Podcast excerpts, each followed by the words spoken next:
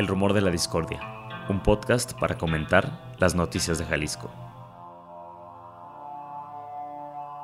Un rumor es una voz que corre entre el público o un ruido confuso de voces. Bienvenidas, bienvenidos al Rumor de la Discordia. Hoy es jueves 8 de diciembre y estoy con Pepe Toral. ¿Qué onda, Ángel Melgoza? Ánimo, Guadalajara. Ánimo, Pepe. Estamos ahora en programa media semana para ahondar un poco de algo que ya hablamos el lunes cuando desmenuzamos las noticias de la semana, ¿no? Con los invitados expertos, bueno, nos encontramos con Héctor Robledo, que es psicólogo social, académico y miembro del colectivo Caracol Urbano. Bienvenido, Héctor. Hola, muy buen día, gracias. Y también está con nosotros Andrés de la Peña. Andrés es internacionalista, periodista y miembro del colectivo Vivienda Ya. ¿Qué onda, Ángel Pepe? Gracias por invitarnos por acá. Buenos días. Gracias por madrugarle. Eh, y pues bueno, vamos a hablar un poco de este tema que ambos, ahora puro, puro vato, ¿no?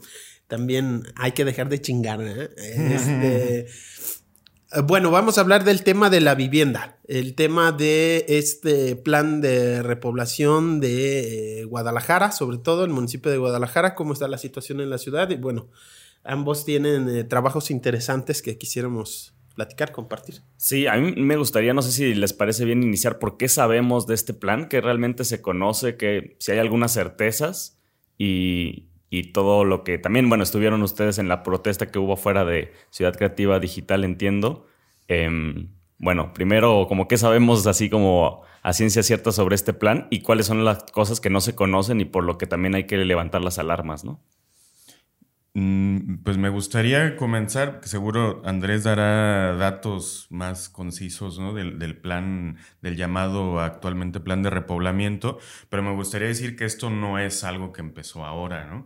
Venimos escuchando de, de, de planes para hacer algo con el centro de Guadalajara desde hace bastante tiempo, administración tras administración, y proyectos sobre todo, ¿no? Que, que después de, de un largo periodo, ¿no? De que no hubo inversión significativa en el centro, eh, y, y que es por lo que empiezan los llamados procesos de gentrificación, ¿no? Con una larga, un largo periodo de, de desinversión, o sea que las propias administraciones pues no les importa, Mm. porque el capital, pues en el caso de Guadalajara se estaba moviendo en la expansión de las periferias, ¿no? Digamos de 2005 para atrás, tal vez, no sé, más o menos por ahí lo situó, y, y- y a partir de la Villa Panamericana que se pretendía hacer en, en el Parque Morelos, ¿no? En el proyecto Alameda, ¿no? Y los barrios que están ahí circundantes, es que nosotros identificamos pues que vienen un proyecto tras otro al centro de Guadalajara, ¿no? Es decir, después de la fase de desinversión, cae el precio del suelo,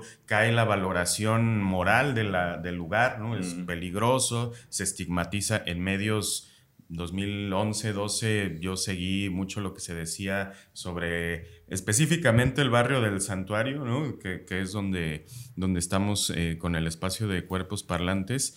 Y, y ahí veíamos en las notas continuamente el santuario, el tercer barrio más peligroso del municipio de Guadalajara, ¿no? Y siempre señalando al negocio de medicinas, ¿no? O sea, como si eso por sí mismo ya lo hace peligrosísimo. Quienes vivimos ahí, pues sabemos que sí, convivir con, con todo tipo de, de actividades en la calle, ¿no? Pues ahí te encuentras de todo, pero no es un problema habitual de inseguridad, por ejemplo, el que haya vendedores de medicamentos en la calle, ¿no? Habrá otro tipo de situaciones, pero es lo que se suele decir, ¿no? Sobre, sobre estos barrios del centro, se decía hace 10 años, y, y después viene la inversión abultada, ¿no? Ciudad Creativa Digital 2012, ¿no? Que ahí vemos el lanzamiento de esto que ahora se llama repoblamiento del centro, pero allá no se llamaba así en ese momento, es un proyecto tras otro, ¿no? Renovación urbana, Ciudad Creativa Digital en el Parque Morelos. Luego viene el megaproyecto, ¿no? De la línea 3 del tren ligero que atraviesa todo el centro y que... eh, pues podemos ver como una decisión inteligente, ¿no? Si ya se iba a hacer la línea 3 del tren ligero, pues poner un paseo, ¿no? El paseo alcalde que quedó muy bien, pero en realidad es la mitigación de una mega intervención que desplazó a un montón de personas que trabajaban ahí sobre la avenida alcalde, ¿no? Entonces... por el tiempo que estuvo cerrada la exactamente, avenida. Por el tiempo que estuvo, por la obra, ¿no? Por la hora. No propiamente el paseo, sino la, la línea 3, pues, por eso digo, el paseo ya fue como una mitigación del, del, Mm, del daño. El cierre de una avenida que tenía muchísimo flujo, ¿no? Sí. Y, el mercado Corona se quema accidentalmente, ¿no? Y se hace un nuevo diseño, ¿no? Eh, entonces, esto es lo que hemos venido viendo y intermedio de eso, eh, Alfaro cuando entra de alcalde, ¿no? que esto es una de las cosas más graves que nos parece de este plan de repoblamiento ahora, ¿no? pero que Alfaro cuando entra de alcalde de Guadalajara, pues una de sus primeras acciones visibles de gobierno es hacer una limpia de gente que trabaja en la calle. ¿no? Mm. Eh, por eso nosotros a este proceso, siguiendo a la gente de la plataforma vecinal de la colonia Juárez, 06600, en Ciudad de México. ¿no? Esto le, le, llamamos, como dicen ellos, blanqueamiento por despojo, ¿no? ¿Eso cómo se come? ¿Con qué se come? Pues es, es, e, es justamente pues darle una nueva una nueva pinta a la zona, ¿no? Pero que empieza por una renovación moral, como decíamos, a ver si esta gente ¿no? que trabaja en la calle, que vive en la calle, es la que hace que se vea el centro feo, ¿no? Porque es lo que se había venido diciendo, ¿no? Incluso en medios, pues entonces lo que hay que hacerle al centro es limpiarlo, ¿no? Mm. Y, quitar a toda esa gente que no... Higienizarlo, ¿no? Entonces por eso se habla de blanqueamiento, pero también porque hay una movida de blanqueamiento de dinero, ¿no? Que, que en estos procesos de, digo, de gentrificación, pero acá nos parece algo más, más complejo, ¿no? Que lo que define gentrificación, que gentrificación está muy bien para hablar como de una estrategia global, ¿no? Algo que pasa en todo el mundo, ¿no? Pero acá hablamos de blanqueamiento por despojo porque es algo todavía mucho más violento, es un proyecto racista, por supuesto, ¿no? Mm. A quienes se expulsa de estas zonas del, de la ciudad, ¿no? Entonces ya lo último que escuchamos es este plan de repoblamiento que anuncia Lemus, ¿no? En conferencias, ¿no? Y empieza a explicarlo. Y, ya la misma palabra repoblamiento a nosotros pensamos, ¿no? Este, que, nos tiene que dar mucho, nos da para pensar, ¿no? O sea, la idea de mover poblaciones, ¿no? Como si la ciudad fuera una maqueta, ¿no? Entonces, ah, estos, estos que se fueron acá, ahora los vamos a poner acá, ya estos, o sea, son políticas poblacionales eh, que suponen que las personas podemos ser movidas a placer de quienes planean la ciudad, ¿no? Entonces ya la idea de repoblamiento nos suena hasta eugenésica, mm. ¿no? Me suena, me suena todo esto que platicas, eh, eh, me suena, me hace eco como a algo que ocurre en la barranca de Huentitán, que cambian los partidos, cambian los colores, cambian los nombres del plan, ¿no? El plan maestro de Huentitán voltea la barranca, pero en el fondo es el mismo grupo de empresarios y el mismo proyecto de detonar inmobiliariamente eh, pues una zona que no está en ese nivel la población, ¿no? Es decir, es población con un ingreso de recursos y unas costumbres o una cultura muy distinta a la que se pretende impulsar económicamente, ¿no? En el caso de Guantitán, pues es muy distinto al centro, pero pues es eh, gente que tradicionalmente ha vivido, rural y todo, ¿no? Y, en el caso del de, el repoblamiento, pues también es algo similar, ¿no? También se impulsaba con Aristóteles cuando fue alcalde, con Alfaro se hicieron los nuevos planes parciales que también abrieron, ¿no? La puerta muy grandemente a, este tema. Y cambian los alcaldes, los partidos, nuevos grupos políticos y todo, pero en el fondo esos intereses económicos se ven muy firmes pues avanzando, ¿no? Andrés, ¿qué, qué comentar sobre esto? No, no, le eches, no le eches al, al, plan Mi Barranca, Pepe, ¿no? que, andan con el mini mi ahora en el, estado. pues sí, mira, eh, esto del repoblamiento... Y, y, me gusta mucho compartir espacios con Héctor porque creo que tenemos diferentes perspectivas y hacemos como ahí medio dúo dinámico. Eh, yo me voy a enfocar muchísimo en los datos como muy precisos del, del plan de repoblamiento que traen ahorita. Eh, a ver, se anuncia, me parece que en agosto de este año, en una presentación del libro en la ESARC. Eh, que es la Escuela de, Arquitectura. De Arquitectura, ahí en, Libertad, en la, colonia más cool del mundo. Eh, la americana. Está, está Otilia Pedrosa, la Dirección de Promoción de Vivienda, y que hay un poco de sorpresa, no está en el programa, pero, o sea, lo invitaron, pero no está en el programa público. Cailemos. Eh, están presentando este libro. ¿Qué es este libro? Es prácticamente los ensayos de la maestría de la SARC, de una de las maestrías de la SARC. Y ahí tiene un prólogo de, de Otilia Pedrosa. Eh, y Lemos está hablando de que importa mucho la vivienda y todo. Y esto es muy interesante lo que está pasando, porque lo que estamos viendo es un poco como un gato pardismo en el discurso, ¿no? Que cambie todo para que nada cambie. Eh, empieza, a hablar Lemos y dice, ay, voy a decirles algo que aún no tengo permiso de decir y voltea a ver a la Otilia, ¿no? Y dice, bueno, voy a revelarles que tenemos un plan de repoblamiento y que queremos que porque la gentrificación está muy fea y tenemos que traer gente. Entonces ya están adoptando este discurso de que hay un problema y ellos son los que tienen la solución. ¿Y ¿cómo reaccionó la gente en esa presentación? No, pues yo los vi como muy dormidos, ¿no? Estaban más en lo, de los ensayos. No, pues también estaban muchas personas que les brincó mucho y dijeron, ay, ¿qué onda, qué onda, qué onda? Entonces, datos, dennos datos, ¿no? Y empiezan a hablar de los datos. Departamentos de 35 metros cuadrados a 1.3 millones de pesos en el centro de la ciudad.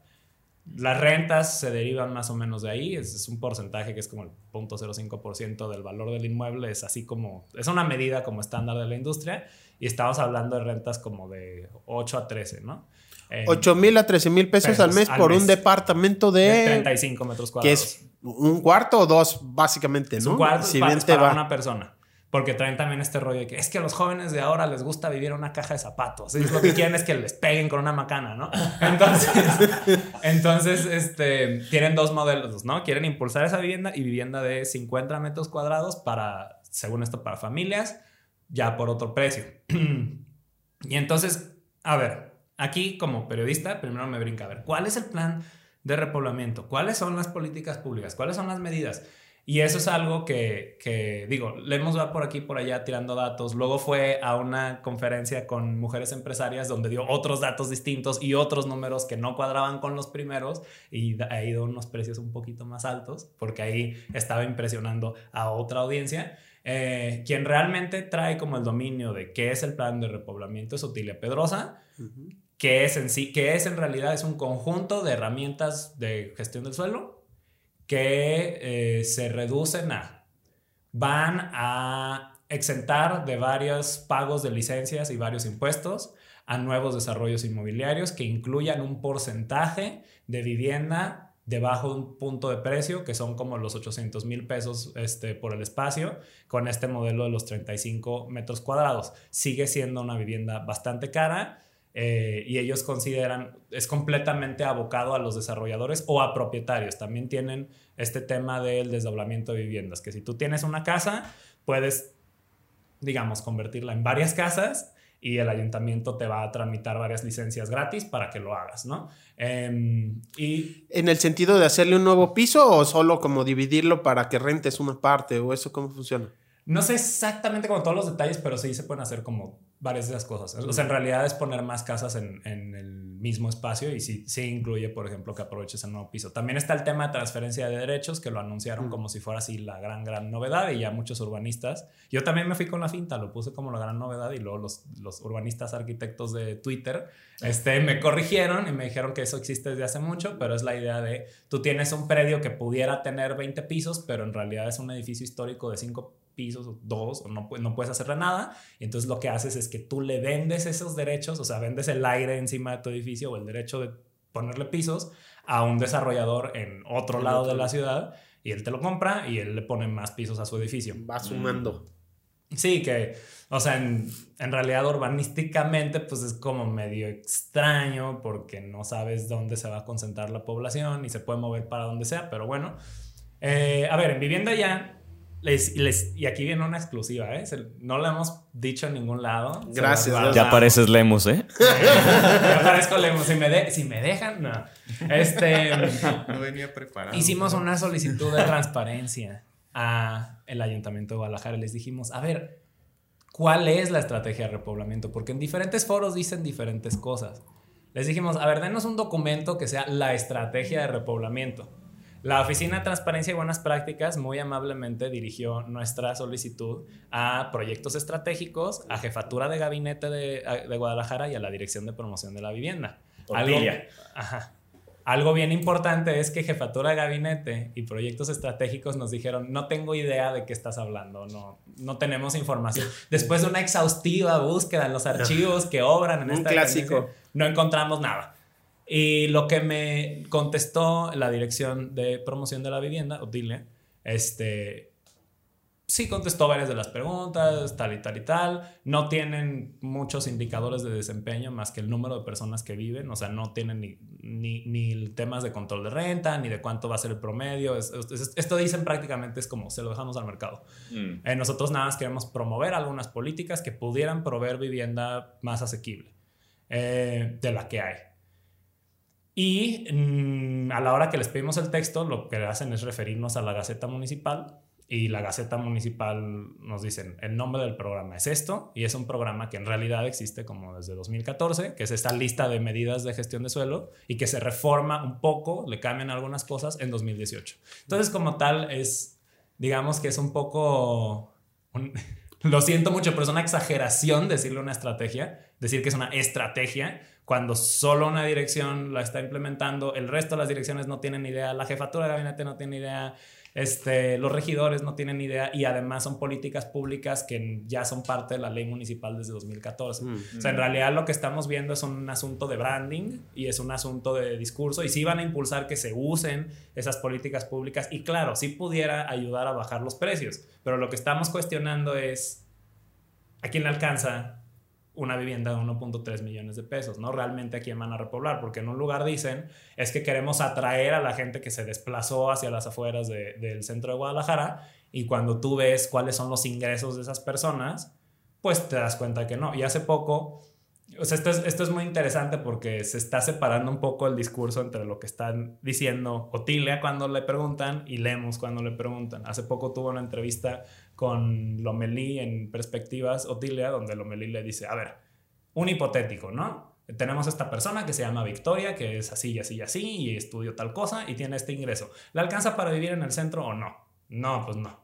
Entonces, ¿qué tendría que tener Victoria? No, pues un ingreso tal, ¿no? Como de 16 mil o 17 mil pesos. No me acuerdo cuál fue el número que dio, pero prácticamente algo que está desencajado de la realidad de Guadalajara. Por lo menos encima del promedio fácil, ¿no? Sí, que el promedio son 9 mil en Zapopan y 8 mil en Guadalajara. De hecho, curiosamente, aunque se molestan mucho ahí en el municipio de Guadalajara y están como en plan de la traen contra nosotros, los numeritos están peor en Zapopan que en Guadalajara. O sea, también tenemos que ver que esto es un tema metropolitano, que no es un tema nada más de la ciudad de Guadalajara, pasa en varias ciudades de México y pasa en todo el mundo. Este tema es una crisis de vivienda global. Entonces tampoco se trata nada más sobre Lemus y Otilia. ¿Que los numeritos de crisis de la vivienda dices? Los numeritos de crisis de la vivienda, pues sí, que el promedio de la renta en Guadalajara y Zapopan es como de 20 a 24 mil pesos la renta y el promedio del ingreso de, las personas es como de 8 a 10. Ahora, eh, quería decir que, eh, a mí me parece que muy importante pues eh, poner en el centro preguntas que ya, ya sugería Andrés, ¿no? Eh, sí, de acuerdo, no es una estrategia en realidad pues para beneficiar a la población del centro y eso creo que está cada vez más, más claro, ¿no? Pero sí hay una estrategia inmobiliaria, ¿no? Que tiene que ver pues con esto, con liberar los mayores candados posibles, ¿no? Para que, o sea, cuando anunciaremos este plan de repoblamiento... Licencias gratis. Eh, eso, ya ese anuncio es especulación, ¿no? Mm. Porque no es vamos a construir, es desarrolladores Vengan. aquí les vamos a dar chance de todo. De hecho, tenemos una dirección de promoción de la vivienda, que antes era Instituto Municipal de Vivienda, ahora es una dirección de promoción.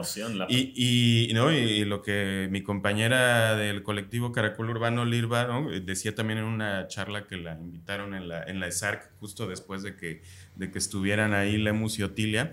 Eh, eh, eh, Lirva decía, ¿por qué si la vivienda es un derecho? Necesitamos una dirección que la promueva, mm. como si nos tuvieran que convencer de comprar vivienda, como si el municipio tuviera que convencernos de comprar vivienda, ¿no? Entonces eso es más bien la inmobiliaria del ayuntamiento, mm. ¿no? Es como si el ayuntamiento se comportara, bueno, leemos claramente, ¿no? Como un promotor inmobiliario, ¿no? Y lo otro a lo que quería apuntar que también sugería Andrés es, ¿cuál es el problema al que responde un plan de repoblamiento. ¿Por, qué, es tan grave o qué es este despoblamiento en todo caso? ¿no? ¿Cuál es el problema con que haya un despoblamiento? ¿Por qué se necesita un plan para atenderlo? Porque de repente esto empieza a parecer como dando por sentado que necesitamos un plan de repoblamiento. ¿no? Pero ¿cuáles son los problemas a los que contesta ese plan de repoblamiento? Pues ya uno si lo viera como estrategia real, ¿no? De beneficiar a una zona de la ciudad, pues ahí sí no se ve, como decía Andrés, que haya, que haya estrategia, ¿no? Pero preguntarnos esto, ¿por qué necesitamos un plan de repoblamiento? ¿Por qué necesitamos una dirección municipal de promoción de la vivienda? ¿Eso qué nos va a solucionar? Porque suena como que si necesitara, pues, repoblar, ¿no? Como si estuviera abandonado, como si fuera una zona realmente no sé, si no hubiera nadie habitando el centro de la ciudad. Pero se ha disminuido la población, ¿no? Sí, sí. Voy a meter mi cuchara. Sí está muy despoblado. A ver, tenemos una... hablemos de cuál es la crisis de vivienda, porque muchas veces cuando hablamos de la crisis de vivienda, y esto es un daño que nos ha hecho terrible, tanto decisiones malas que se tomaron como corruptelas, como también discurso que ahorita está muy en boga, mm. de que toda la vivienda abandonada, toda la vivienda deshabitada son eh, condominios sin servicios públicos en las afueras de la ciudad. Y la verdad es que no. En muchísima de la vivienda deshabitada está en el centro de la ciudad y ahí van los datitos, ¿no? 240 mil, 245 mil viviendas en el área metropolitana de Guadalajara están deshabitadas, ¿no?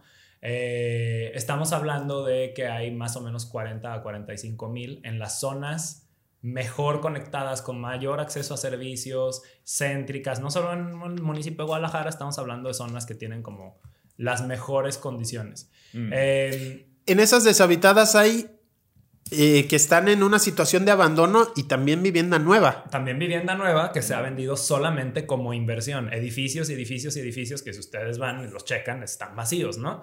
Este... O sea, crear nueva vivienda no necesariamente atrae población. Exactamente, exactamente. Entonces, a ver, si tenemos un problema y estoy, estoy de acuerdo con Héctor, no sé si vamos a llegar como a las mismas conclusiones, pero estoy muy de acuerdo en que tenemos que pensar cuál es el problema que se está resolviendo.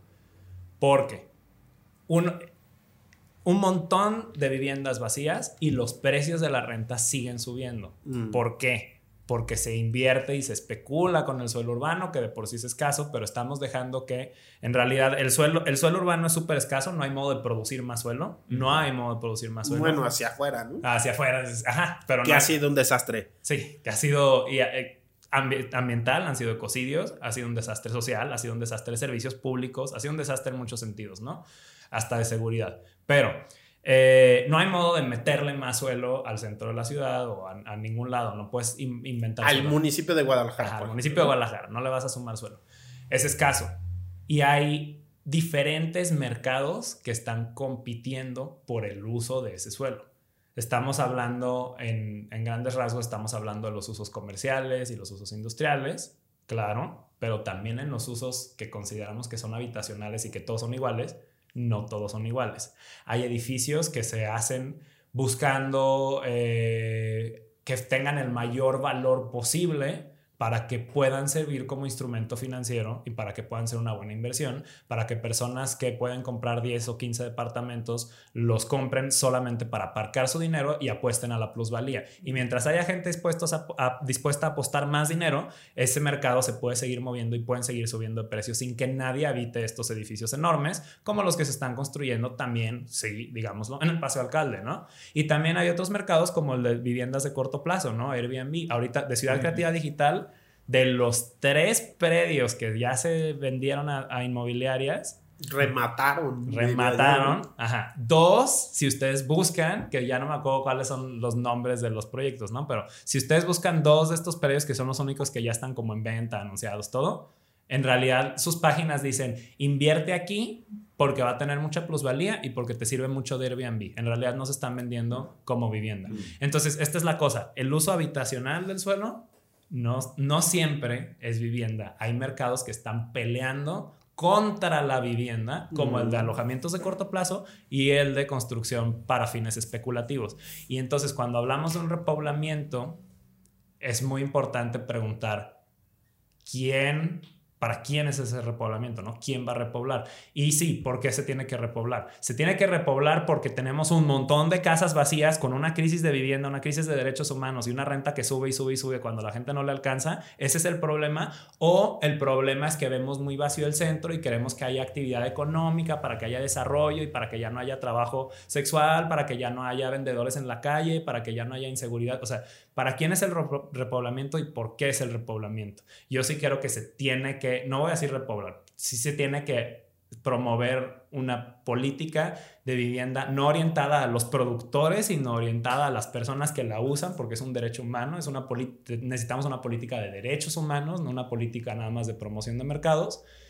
Y sí se tienen que usar estas viviendas que están deshabitadas, pero el propósito tiene que ser para garantizar ese derecho humano. La gente que no tiene vivienda. Exacto, no para promover el desarrollo económico de la zona y el dinamismo y el turismo, no. Es que pensando en eso, ¿no? así como lo está planteando Andrés, eh, que no es definitivamente la manera en que el ayuntamiento está planteando un repoblamiento, ¿no? Lo que eh, hace unos días, ¿no? Eh, yo escuché en el radio que el DIF municipal de Guadalajara anunciaba que iban a, llevar a las personas en situación de calle en el centro a los albergues, ¿no? O sea, por un lado tenemos una política de vivienda ¿no? que, busca, eh, eh, que, llama a los desarrolladores a construir ¿no? con estas características de 35 metros cuadrados, y que cuando Lemus saca su, eh, lo empieza a anunciar en la ESARC ¿no? y en otros espacios, los anuncios que vemos en redes sociales de, las inmobiliarias son,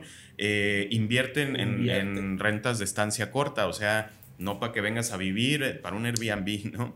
O sea, entonces... Vive de tus rentas. Claro, claro. Entonces, claro, la, la promesa... El sueño tapatío, ¿no? Es... Claro, la promesa del capitalismo de tú vas a poder vivir sin trabajar cuando tengas inversión, cuando tengas este, eh, propiedades, ¿no? Entonces ahí sí vas a poder vivir sin trabajar, ¿no? Este, y dejando sin, vivienda a los demás, ¿no? Pero entonces escuchamos esto, que, que, la política ahorita de, para las personas que viven en situación de calle es llevarlas a albergues, ¿no? No es proporcionarles vivienda, no es ver cómo este plan va a hacer que la gente tenga un... Eh, y, no solamente pensando en, en, la vivienda como casa, ¿no? Eh, que el centro sea un espacio habitable.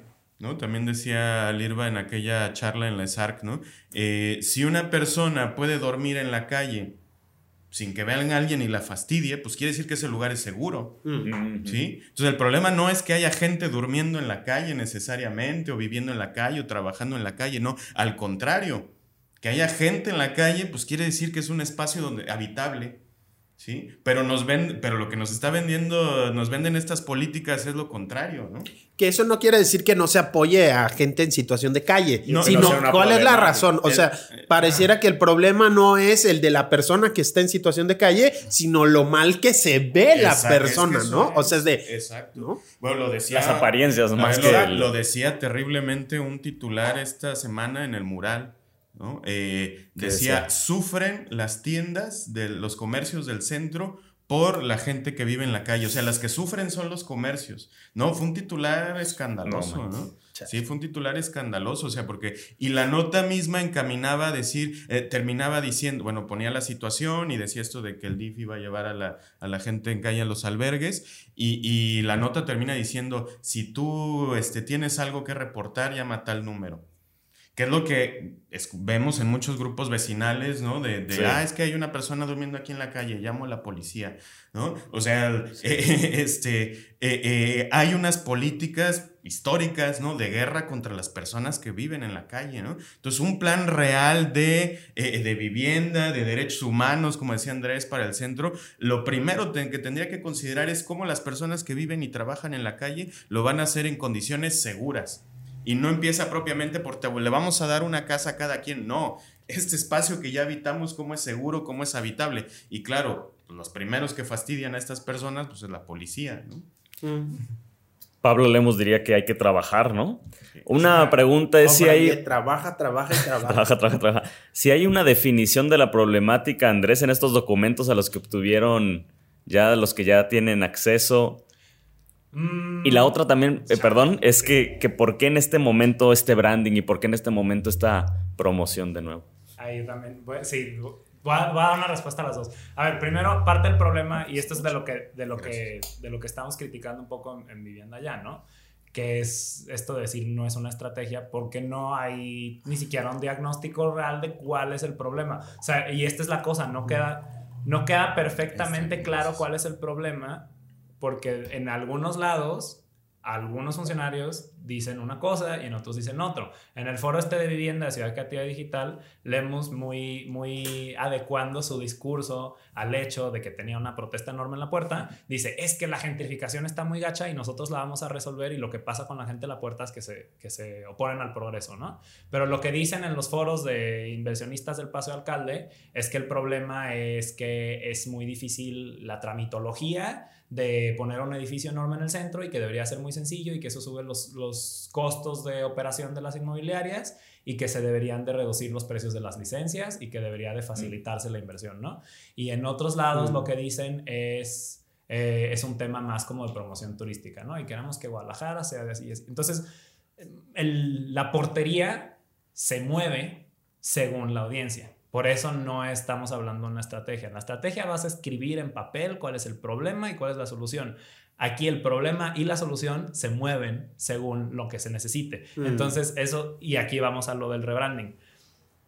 Por eso estoy hablando de que es un tema más de discurso, más de, más de, más político, no en el sentido de política electoral, sino más político en el, en el, en el sentido de conseguir apoyo, pegarle a los enemigos, juntar alianzas. Eh, mueven cuál es la definición del problema según a quién le estén hablando. Y dentro de eso pues hay varios discursos mm, que no son necesariamente nuevos, que no son un tema ni de Lemos ni de Otilia, porque también, retomando lo que dijo Héctor al principio, esto no es una política de la administración, esto podemos verlo como una política de Estado, o sea, esto tiene, tiene historia. Y algunos de los discursos es como este rollo de la modernidad, de Guadalajara como ciudad global, de Guadalajara como destino turístico, del desarrollo económico. ¿Para quiénes? Pues eh, ese es el problema. Voy a decir nada más un, un, un, ejemplo muy concreto.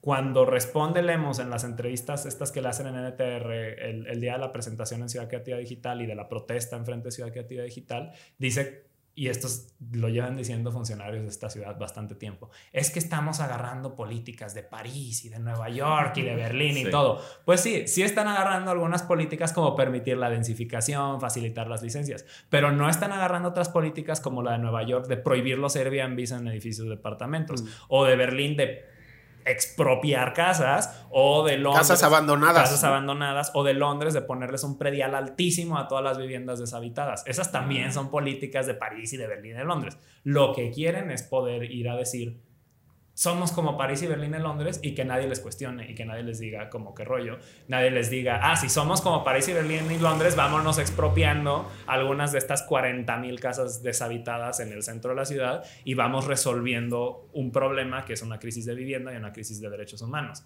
En vez de eso, la definición del problema se va a mover según la audiencia.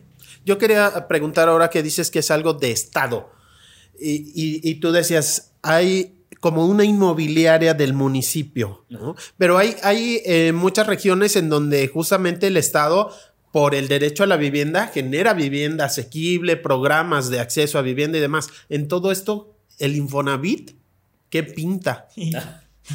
el gobierno federal, ¿aquí qué? O sea, ya andaba un representante en, la, en el foro, pero...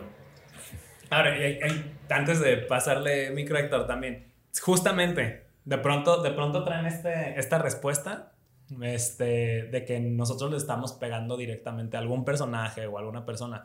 No, o sea, el municipio tiene muchísimas responsabilidades que no está cubriendo, pero también es una política a nivel estatal y también es una política a nivel federal. A ver, la federación pasó de tener un Infonavit que literalmente construía y daba casas a trabajadores a vamos a medio financiárselas, a vamos a hacer una institución crediticia, a vamos a hacer una institución crediticia que ofrece peores términos que los bancos privados, pero que de todos modos tienes que ir con nosotros porque te estamos reteniendo parte de tu nómina y pues ya te, jodiste, ya te jodiste, entonces mejor ven con nosotros en vez de con un banco privado. Mm. Y ahorita si ustedes van por la ciudad y ven las lonas del Infonavit, es que dicen, traspasamos tu deuda, no es, ay, saca tu crédito con nosotros, es traspasamos tu deuda, porque ya el Infonavit está, es prácticamente un, sueño lejano de alguna bella época. Em, la cuarta transformación no le llegó. La, si no le llegó la 4T. A nivel estatal también estamos hablando de, a ver, tenemos un Instituto Metropolitano de Planeación que hizo un plan de ordenamiento territorial metropolitano en un gran consenso con muchos municipios, donde realmente la política fue vamos a liberalizar lo más posible los usos de suelos y con eso por un milagro económico muy tipo trickle down, así el, el estilo de, de, si le ayudamos a los ricos de algún modo, algo lo que a los pobres. Ajá vamos a dejar que las inmobiliarias hagan básicamente lo que sea porque con eso vamos a, según nosotros, capturar impuestos y con esos impuestos vamos a mejorar los servicios públicos de la ciudad y en realidad en la práctica pues lo que vimos es montones de situaciones de despojo, de parques como el Morelos, parques como San Rafael, lugares como, eh, como el Santuario eh, o, o Mexicalcingo que ahora con este nuevo respaldo legal pues llegaron intereses económicos y empezaron a hacerle la vida de cuadritos a todos, a tumbar casas. Entre por accidente, entre adrede, eh, a dejar personas en la calle, a colapsar servicios públicos y ninguna verdadera medida como para responderles. Y en cambio, al contrario, la competencia, y esto es algo que, que lo voy a balconear, ¿no? Pero que Pepe ha, reporteado mucho, eh, la histórica pelea entre el Tribunal Administrativo de Jalisco y los municipios por quién se va a arreglar con los inmobiliarios para las licencias, ¿no? Entonces no es un tema Lemos, no es un tema Otilia, no es un tema del municipio de Guadalajara. Tiene historia, ni siquiera somos nosotros como los primeros que pegaron el brinco, en realidad fueron los vecinos de estos lugares. Eh, y ha sido una política de Estado donde constantemente en el área metropolitana de Guadalajara se han implementado políticas que le ayudan a los inversionistas y le ayudan a las inmobiliarias con un discurso de que el tema es los derechos humanos, el desarrollo, el acceso a servicios, nada más que en la práctica no lo vemos. Y cuando decimos, a ver, en la práctica vemos no solo eso, vemos un retroceso en derechos humanos, lo que nos dicen es, ah, es que se ponen al progreso, ¿no? O es que, es que son de morena, o es que no es que no se dan cuenta que en realidad eso es lo que estamos haciendo. Claro que no. No quieren trabajar, quieren que les regalen una casa. Exacto. Eh, es que, a ver, las instituciones del Estado, estas que, que, hemos mencionado, ¿no? Y que estaba mencionando Andrés ahora, pues no, no justifican su existencia, ¿no? Es decir, si, si el Estado no está para proveer o para, para procurar ese derecho a la vivienda, o ese derecho a la calle, ¿no? O ese derecho a, a, a el agua, o pues entonces, ¿para qué sirve? ¿No? ¿Para qué sirve de verdad? No, no. Entonces, para mí eso es algo que tendríamos que estar cuestionando. O sea, eh, eh, a ver, todo lo que hacen, Andrés lo acaba de enumerar bastante, ¿no? Tú lo has reportado ampliamente. ¿Para qué, para qué tenemos un IMEPLAN? Mm. ¿No? ¿Para qué tenemos promoción de la vivienda? ¿No? ¿Para qué tenemos direcciones de movilidad? ¿Para qué? Eh, eh, pues lo que seguimos viendo es despojo, es que se siguen destruyendo bosques, ¿no? El Nixtiquil, la primavera, ¿no? Para seguir fraccionando. Entonces, ¿qué sentido tienen todas estas instituciones que nos han vendido como soluciones a las problemáticas urbanas? ¿No? Bueno, ahora el tema de la basura, ¿no? O sea, eh, entonces estas instituciones no, no, pues a mí me parece que ellas tienen muy claro que no están para resolver nada, ¿no? Mm no están para resolver nada. Y claro, eso nos mete muy en un aprieto porque entonces, ¿qué hacemos? ¿no? Seguimos por la vía de la presión institucional. Eh, yo creo que eso pues, se tiene que hacer, ¿no? En tanto que esas instituciones pues están, eh, eh, están regulando, queramos o no, ¿no? Están, pues controlan, manejan, permiten, y sobre todo permiten, ¿no? Sobre todo permiten que los inmobiliarios sigan destruyendo. Y usan recursos públicos o terrenos públicos. Exactamente, y además, además violando sus propias leyes, ¿no? Cambiándolas cuando las tienen que cambiar. Entonces, sí, yo creo que, por supuesto, tenemos que analizar, ¿no? Las, situaciones concretas de, de las leyes, y, pero creo que también tenemos que eh, eh, sí, sí mostrar, ¿no? Si vemos el nivel al que esto nos está afectando, pues sí mostrar un rechazo a, estas políticas en general, ¿no? Y decir, y, pues, a ver, ¿necesitamos más concreto en esta ciudad ahora? Mm. Pues yo creo que no, o sea, está ya muy evidenciado que no necesitamos más concreto, ¿no? Entonces, eh, sí, a ver, sí se necesita repoblar, sí, no sé qué, pero se necesita construir más.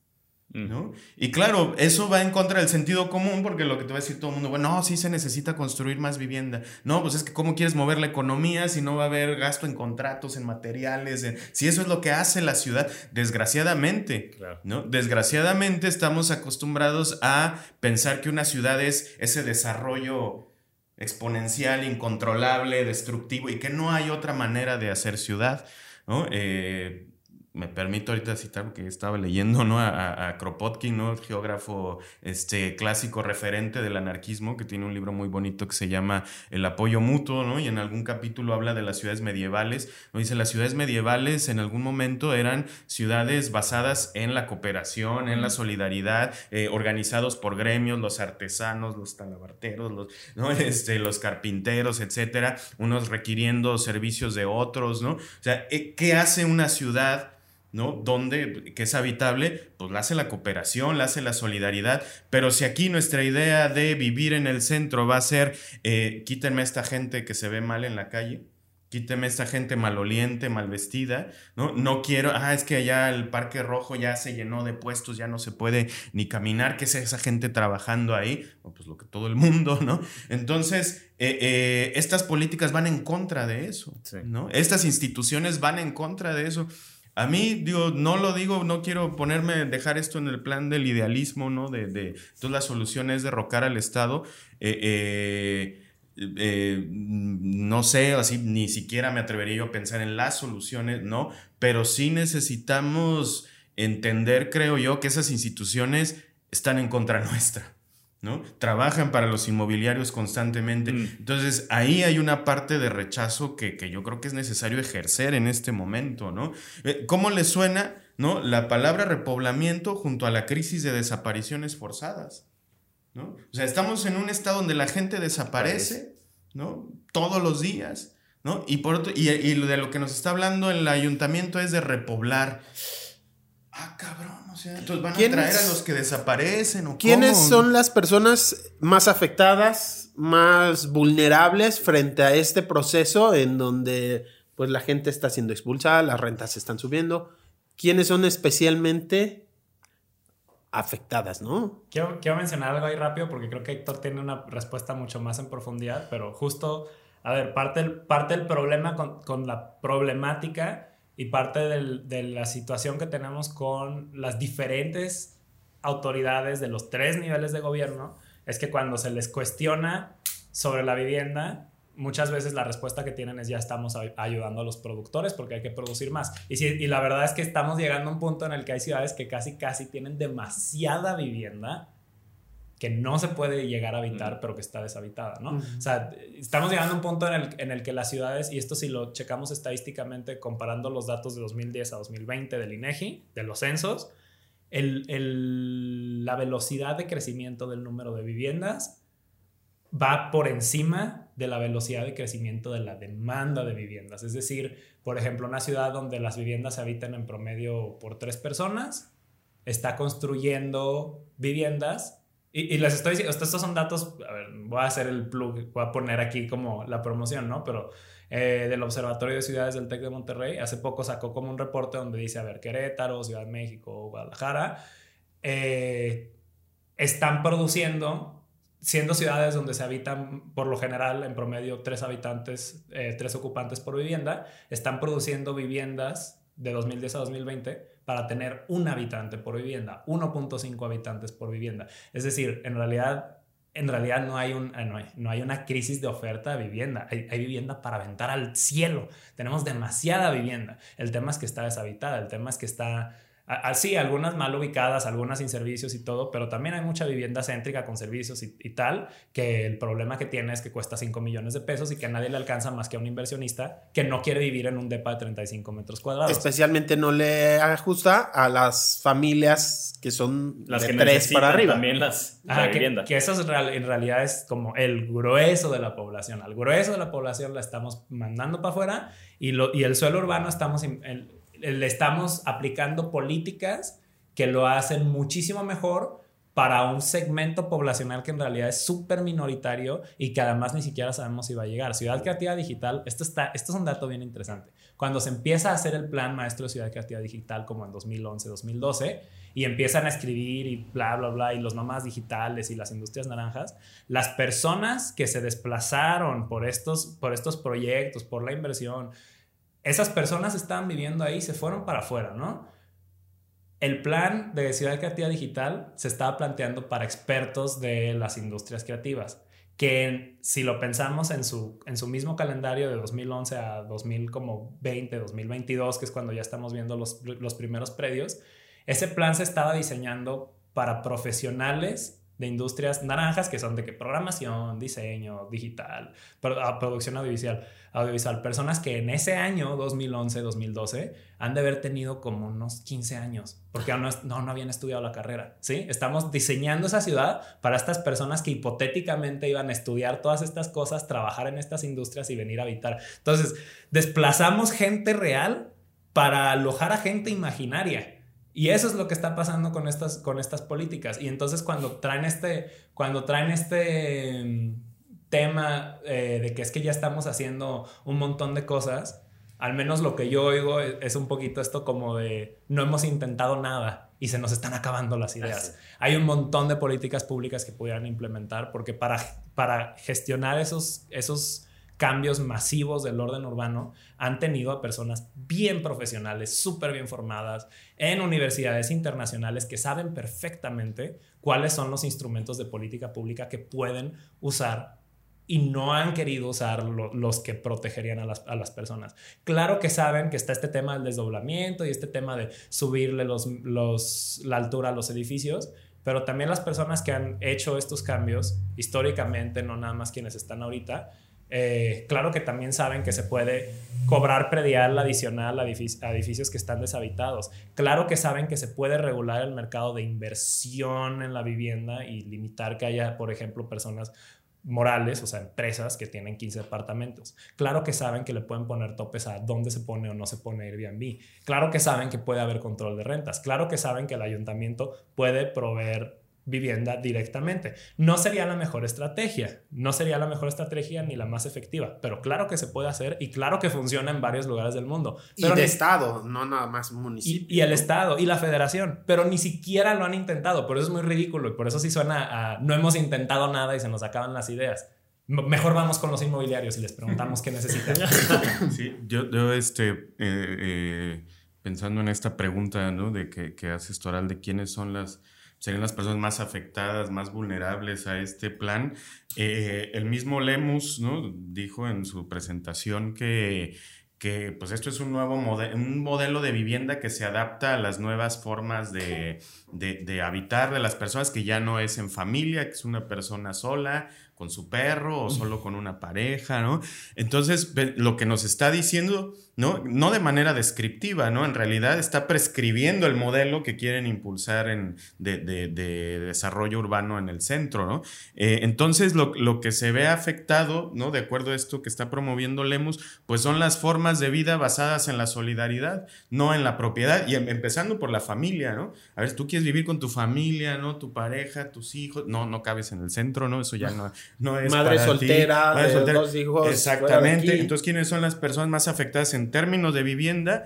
Pues las formas grupales de vivienda, las formas colectivas de vivienda, empezando por la familia, ¿no? O sea, el tipo de, de con la conformación que ésta tenga, ¿no? Las personas mayores, ¿no? Eh, eh, que, que pues han vivido aquí mucho tiempo ¿no? Pero eh, pues que ya sus prácticas sociales, de entrada si te, que esto ya pasó, pasó en, este, en el santuario, ¿no? En el expiatorio, si te destruyen una plaza cuatro o cinco años, ¿no? Pues una persona mayor y porque las hemos conocido, hemos conversado con gente de, de, diferentes barrios, ¿no? Y era algo que decíamos en Mexicalcingo, si destruyen este jardín, hay mucha gente mayor ¿no? Que no va a tener a dónde salir durante el día y respirar y encontrarse con otro vecino y, conversar. O sea, todo lo que implique vida social se ve amenazado, ¿no? Por, por, este modelo que además, pues, de, estancia corta, o sea, pues, para gente de fuera que viene un rato, ¿no? En el mejor de los casos, cuando no edificios vacíos, ¿no? Eh, eso en términos de, vivienda, ¿no? Formas colectivas. Durante la pandemia, pues vimos grupos que tenían espacios aquí en el centro, espacios, este, de, espacios sociales, ¿no? Donde se hacen actividades que convocan a aprender, a intercambiar, pues, pues muchos de estos espacios se fueron durante la pandemia, no se pudieron sostener, ¿no? Y, eso forma parte de un proceso de expulsión de, de, formas colectivas. El centro nos permite confluir como estamos haciendo ahora. ¿No? Si no podemos estar en el centro porque no podemos pagar, quién sabe si podríamos hacer un ejercicio como este, ¿no? De encontrarnos a conversar cara a cara. Entonces, eso se ve amenazado, ¿no? Y, pero yo digo, no lo, esto no lo podría decir con datos, pero pues sí con experiencias, colegas que están investigando, que se acercan ¿no? a las personas que viven y trabajan de calle, pues sí ha habido varias oleadas de expulsión de estas personas y claro, eso es lo que menos se habla, lo que menos se visibiliza mm. y, se ve además por mucha gente que vive en las ciudades, desgraciadamente, como algo deseable, ¿no? Mm. Quítenme a la gente que esté en la calle. Entonces, la gente que vive y trabaja en calle, imagínense las trabajadoras sexuales del Parque Morelos, el día que, que barran eso para, si fueran a hacer ya esta ciudad creativa que se ha anunciado tanto desde hace más de 10 años, ¿dónde van a estar estas trabajadoras sexuales ahora trabajando? Pues seguramente en un lugar donde estén mucho más inseguras, ¿no? Y más vulnerables. Entonces, eh, eh, este plan de repoblamiento es, siguen siendo formas de guerra contra la gente que vive y trabaja en la calle, ¿no? Y que suele ser la gente más precarizada. Si ya llamaba la atención la palabra repoblamiento en esta supuesta estrategia, ¿cómo les llama la atención la palabra transformar, que tiene este primer foro eh, de vivienda 2022, transformar para habitar? Pablo Lemus, el alcalde, decía que este era un espacio donde se iba a presentar la estrategia como para terminar de complementarla, ¿no? Con opiniones de personas invitadas, invitados al foro. Entiendo que ustedes no estuvieron invitados, tanto que estaban afuera de las instalaciones de Ciudad Creativa. No, sí nos invitaron. Entonces. Y nos registramos y no nos dejaron pasar. A ver, a ver, a ver, eso está muy interesante. No pasar. No manches. Porque te voy a decir, pues tienen un montón de datos y un montón de cosas que decir. ¿Les, les, cuento la historia completa? Sí, por favor. A ver, si sobrevivimos. este. A ver, yo. Mm, pensé que no habían sido invitados, a ver. No. No, yo pensé que no habían querido entrar. No, pensamos algo. No solo sí quisimos, yo logré entrar. ¿Ah, sí? Pero por la mala. Oh. Ahí les va la historia. este, a ver. Eh, primero, primero la respuesta a la pregunta esto de transformar, porque es bien concreta. Yo, yo soy, una, soy una persona que me choca asumir la ignorancia y la malicia. Creo que eso es lo primero que asumimos de las otras personas. Yo no creo que sean ni ignorantes ni, ni malvados. Pero creo que sí es un tema de, de, valores y objetivos. Creo que, eso, creo que eso es de lo que se trata. Todas estas estadísticas, claro que las tienen. O sea, tienen, hay gente ahí en el ayuntamiento que es mucho más pila que yo en temas de urbanismo, que sabe más estadísticas, que tiene mejores bases de datos y formación profesional. Eh, es más bien un tema de para quién es la ciudad y por qué hacemos las cosas y cuál es el problema. Porque, y tampoco creo que lo hagan con la maldad de sus corazones creo que están convencidos de que esto es lo mejor para la ciudad. Yo no los voy a acusar de ser malvados, pero sí los voy a acusar de tener valores con los que no estoy de acuerdo en cuanto a quién le debe pertenecer la ciudad y, quién es el derecho a habitar, quién es el derecho a estar en la ciudad, quién es el derecho a estar en la calle también. Este, entonces, cuando hablamos de transformar, pues yo lo que veo es, ven una ciudad que no está alineada con esos valores, vamos alineándola. Y ahí está la lucha, ¿no? en realidad ese es el fondo de todo. Eh, ¿Para quién es la ciudad? Y ahora, el chisme de Ciudad Creativa Digital. A ver, resumiendo una historia muy larga en muy poco tiempo, sí. Eh, se, se, se, hace una licitación para el evento, como hace dos meses donde están licitando que una, que una cena de tres tiempos, que alfombra roja, que varios lugares de la ciudad, incluso el uso del edificio Arronis, que ahí les va también el chisme, eh, y, y, no sale convocatoria y no sale convocatoria. El equipo de Candelario Ochoa se da cuenta de la licitación. Regidora de Morena de Guadalajara. de Morena de Guadalajara, y motivo por el cual ahora están diciendo que todos somos de Morena, ¿no? Regidora de Morena se da cuenta y lo filtra, lo, empieza, lo, ventila en una sesión de cabildo, o sea, tampoco es como que, ah, todo en secreto. Lo ventiló en una sesión de cabildo al punto de que dijo, a ver, que no van a decir nada de esto, o sea, nada más van a gastarse la lana y no van a decir nada. Eh, y aún en una de las mesas de diálogo que convocó Otilia, en la cual participé, fue bien chistoso porque llegaron los vecinos que ahora ya estaban eh, enterados, los vecinos del Morel, Patti, o sea, los vecinos de San Rafael, y y le dicen a, le preguntan a Otilia, porque Otilia está en la mesa, oiga, ¿y si nos van a invitar o va a seguir siendo en secreto esto? ¿No? Fue muy chistoso, un momento muy chistoso. Y la Otilia les contesta, no, a ver, es un evento público, vamos a sacar la convocatoria. Dicho y hecho, ese día sacaron la convocatoria, claro, seis días antes del evento, cuando la licitación lleva dos meses. Este, entonces nunca vamos a saber si realmente era un evento 100% abierto o si difundieron porque los expusieron, o sea, mm. realmente no vamos a saber. Yo digamos que yo le voy a creer a, Otilia que iba a ser un evento público. Suben su, cartel. Hay un QR, en el QR te registras. Yo con un equipo de periodistas de Zona Docs nos registramos para ir a cubrir. Llegamos al evento, estamos cubriendo la manifestación, también estamos ¿Te registras como medio o como.? Como medio, pues ahí. ¿De dónde? ¿Qué soy? Reportero. ¿De dónde vienes? Sonarbox. ¿Cómo te llamas? Andrés de la Peña. Va. Eh, estamos el día de la manifestación. Ya. Llegamos a la puerta. Voy caminando a la puerta principal y hay un guardia que nos dice: No, no, es que no se puede. vi entrar a alguien por ahí. Voy caminando. Me dice el guardia: No, es que no se puede entrar. ¿Cómo que no se puede entrar? A ver, soy medio, tengo mi acreditación de prensa, hice mi registro para el evento, me puedes checar en la lista. No, es que está cerrada la admisión en general. Oye, ¿y esta chava que entró? No, es que vinieron a buscarla. Sale, va. Alegué un poquito, le enseñé el gafete, le valió, me regreso a la manifestación. Y entonces veo una cuadrilla de reporteros que va caminando para el evento, de una mm. televisora que no mencionaré. Y entonces... Aquí me meto. De, que... de una televisora que no mencionaré, que van ahí con el micrófono y con la cámara. Y yo digo, a fuerzas los van a dejar pasar, porque además es una televisora muy televisada. Me voy detrás de ellos, los dejan pasar, cierran la puerta detrás de ellos y yo estoy viendo al guardia con cara de, ¿qué onda, carnal? Este, le digo, ay, además bien en buena onda, ¿no? Le digo, ay, entonces ya se abrió la entrada con total jiribilla. Y el compa me dice, ah, no, es que es este, solo medios de comunicación con acreditación del gobierno del Estado. Eh, cosas que, si no me equivoco, si existe ahí como un, permisillo, un permisillo de prensa. Sí, pues sí, creo que hay modo de tramitarlo. Creo que hay modo de tramitarlo. Es un papel, es un trámite, es un papelillo. Y yo le digo, no, pues sí lo tengo. Saco mi gafete de zona docs y lo vuelvo a guardar como en dos segundos para que no se ponga a analizarlo. Y me dice, ay, bueno, pues ya, pásate. Ya. Ya, entro. Y en eso, y, y, cuando fui la primera vez, venía con reporteros de otros medios que no los dejaron pasar. Animal Político no lo dejaron pasar. Creo que NTR no lo dejaron pasar hasta que consiguieron directamente con, con el equipo de comunicación de Lemus la entrevista, pero no los dejaban pasar al evento. Eh, y estaban registrados varios de estos medios.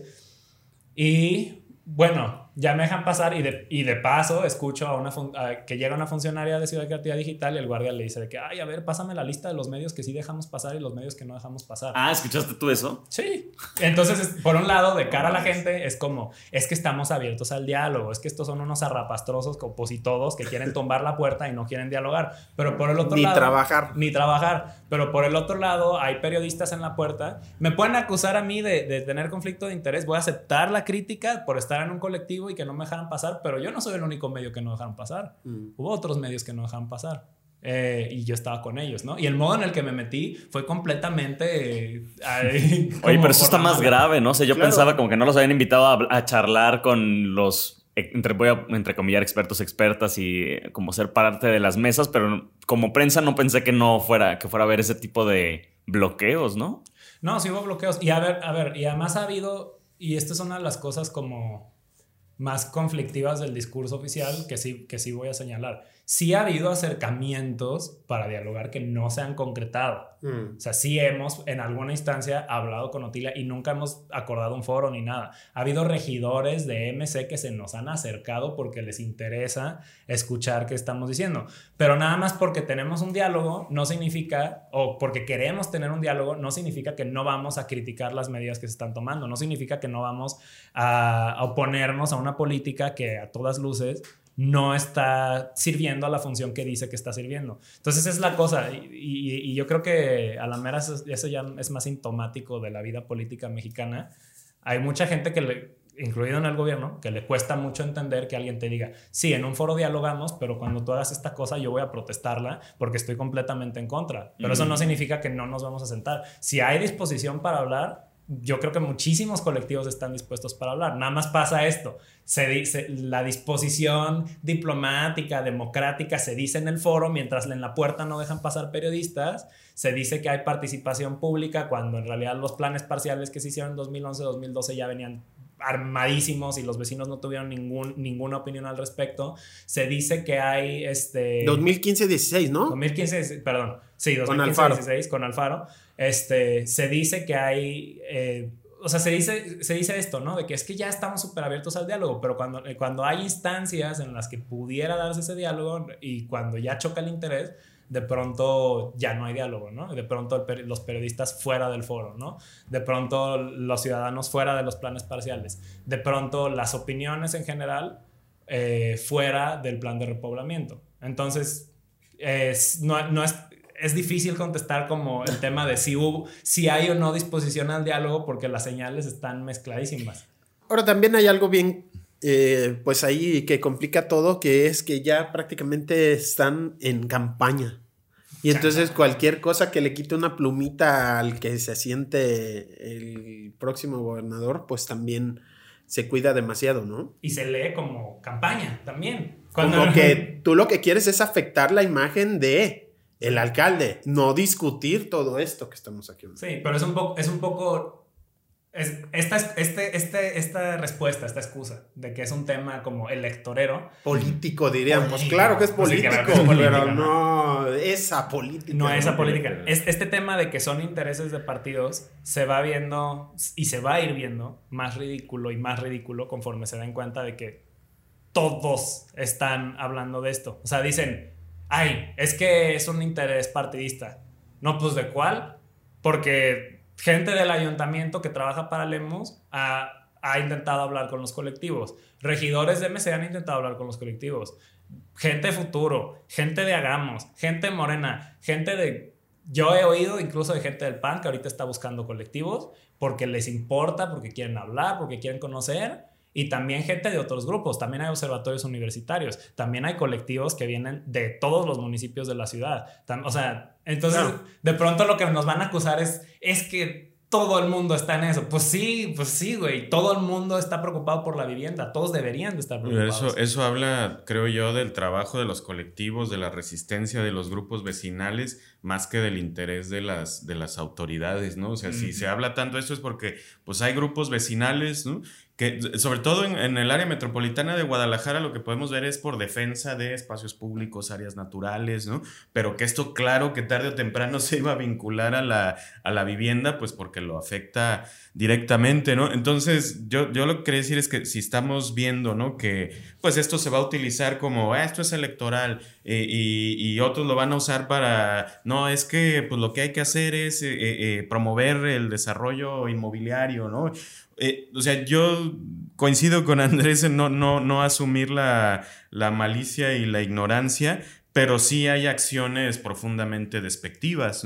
Hacer, hacer un foro de vivienda sin vecinos. Ah. ¿No? Por ejemplo, y con desarrolladores inmobiliarios, pues eso es una actitud clara, ¿no? Contundente respecto a la problemática. No nos importa lo que tengan que decir ustedes, ¿no? Lo que nos importa es con los que vamos a hacer el, el business, que estaría muy bien investigar, ¿no? Ustedes que son periodistas, los vínculos de, los vínculos de Otilia Pedrosa con inmobiliarios, por ejemplo.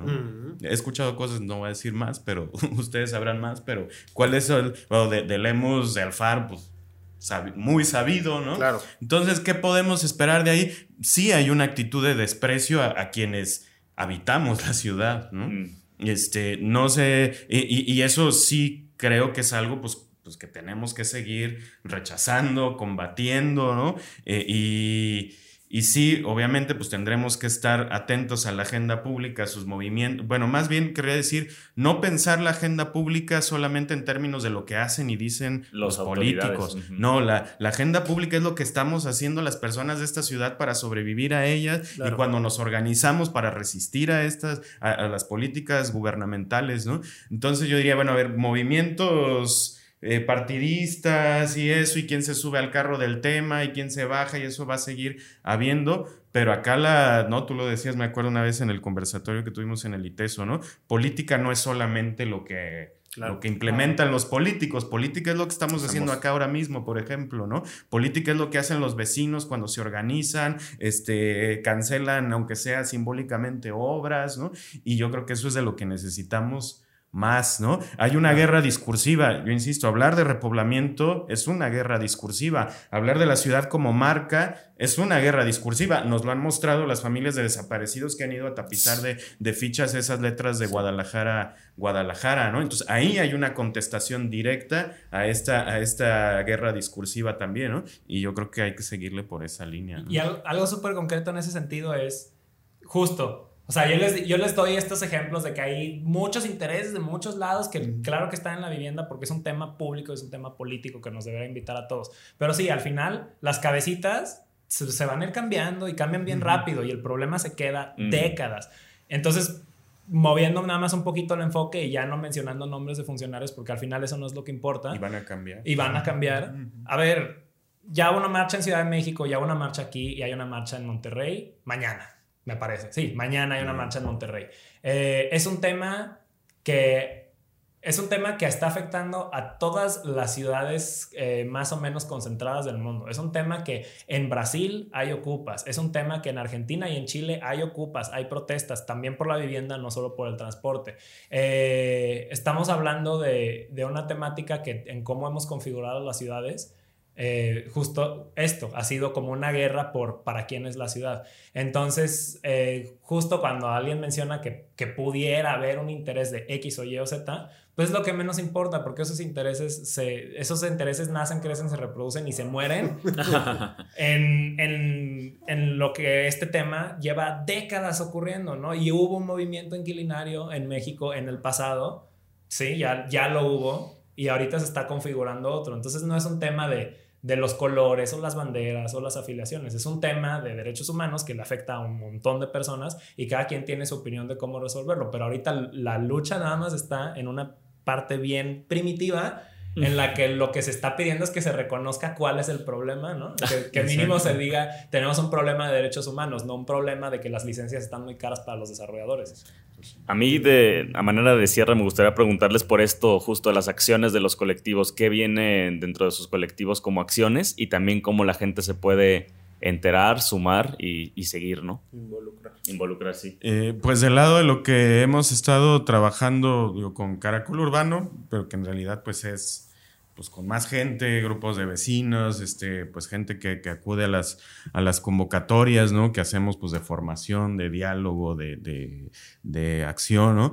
Eh, eh, una parte en la que hemos estado trabajando este año, eh, pues es en problematizar esto de que ahora tiene nombre de plan de repoblamiento, pero que pues, es algo que viene de antes, ¿no?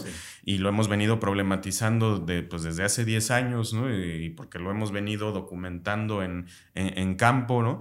Y, y, entonces ahora pues es seguir informando, pues generando espacios para discutir esto del, del supuesto plan de, de repoblamiento y, y, convocar más personas a, a, la acción, ¿no? De momento es eso. Las acciones emergerán pues de, de ahí, ¿no? como, como ahora pues emergió esta protesta, ¿no? Que, que para mí fue algo muy, pues muy emotivo, ¿no? Porque pues ahí estaban grupos vecinales que llevan un montón de tiempo resistiendo a destrucción de parques, a ciudad creativa digital, ¿no? Eh, eh, entonces ver a esas personas ahí también con nosotros, ¿no? Y, coincidiendo gente joven, gente mayor, ¿no? De los barrios, eh, para mí ahí está nuestra fuerza y lo que toca es seguirla haciendo crecer. ¿Dónde acercarse a encontrar? Bueno, nosotros en Twitter, eh, arroba caracol-urbano, en Facebook, eh, en la página de Cuerpos Parlantes, en Instagram, Libertina Cuerpos Parlantes, ¿no? Que es otro de los proyectos en los que estamos.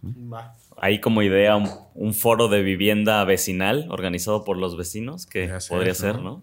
De hecho, se, no hay acceso para autoridades, ¿no? no, al contrario, los yo creo que los invitaremos. Ah, que, eso, ha sido como medio el santo grial, ¿no? Que sí queremos como organizar ese tipo de espacios. Eh, a ver, yo de parte de, de Vivienda Ya, Twitter guion bajo Vivienda Ya, Vivienda Ya en Instagram. ¿Arroba guion bajo? Arroba guion bajo Vivienda Ya. Y en todos los demás lados nada más como Vivienda Ya. a mm, ver, nosotros tenemos ciertas agendas de incidencia, queremos este, seguir produciendo información, queremos seguir difundiendo información, queremos buscar eh, a diferentes colectivos y, también preguntar qué es lo que quieren hacer. O sea, si partimos mucho de una postura de, a ver, somos personas con bastante privilegiadas que tuvieron una formación universitaria y todo, y en realidad nos, no, creo, no queremos ser como los principales afectados de este tema y desde esa conciencia nosotros nos movemos sabiendo que no vamos nosotros realmente a idear todas las soluciones del tema. Lo que queremos es que se, que se empiece a hablar del tema, que se diagnostique bien el problema que se empiece a, y que se empiece a defender como derecho humano la vivienda, que incluso es un discurso del tema de derechos humanos que es criticable y que en diversos foros nos han llovido tomatazos, ¿no? Pero está bien.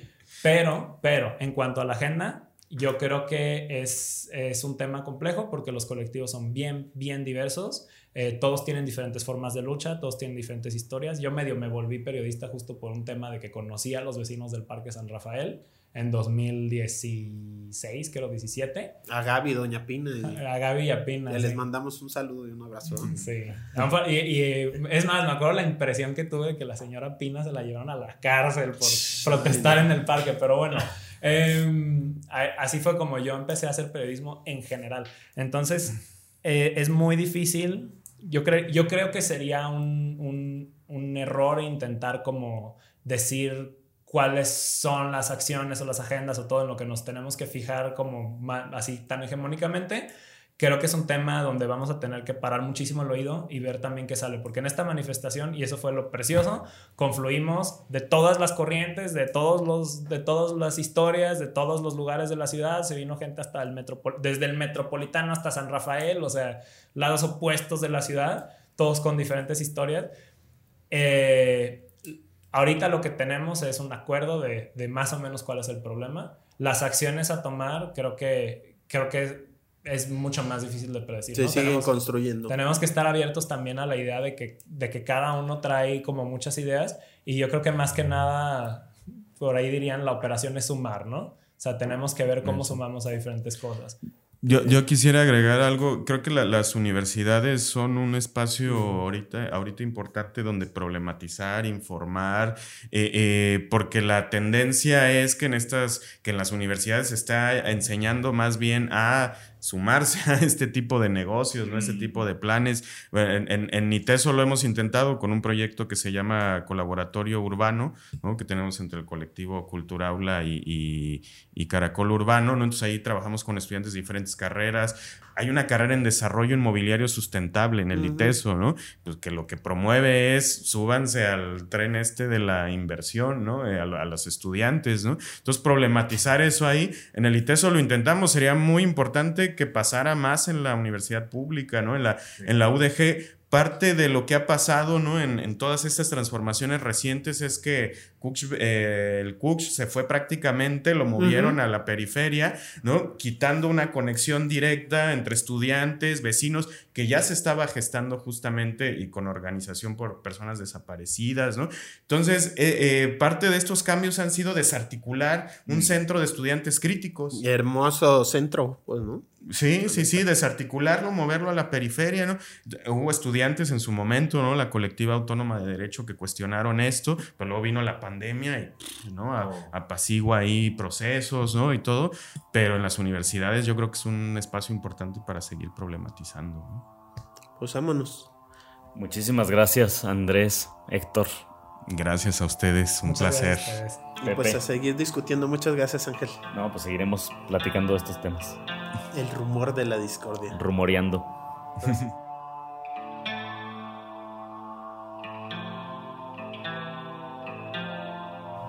El rumor de la discordia. Un podcast para comentar las noticias de Jalisco.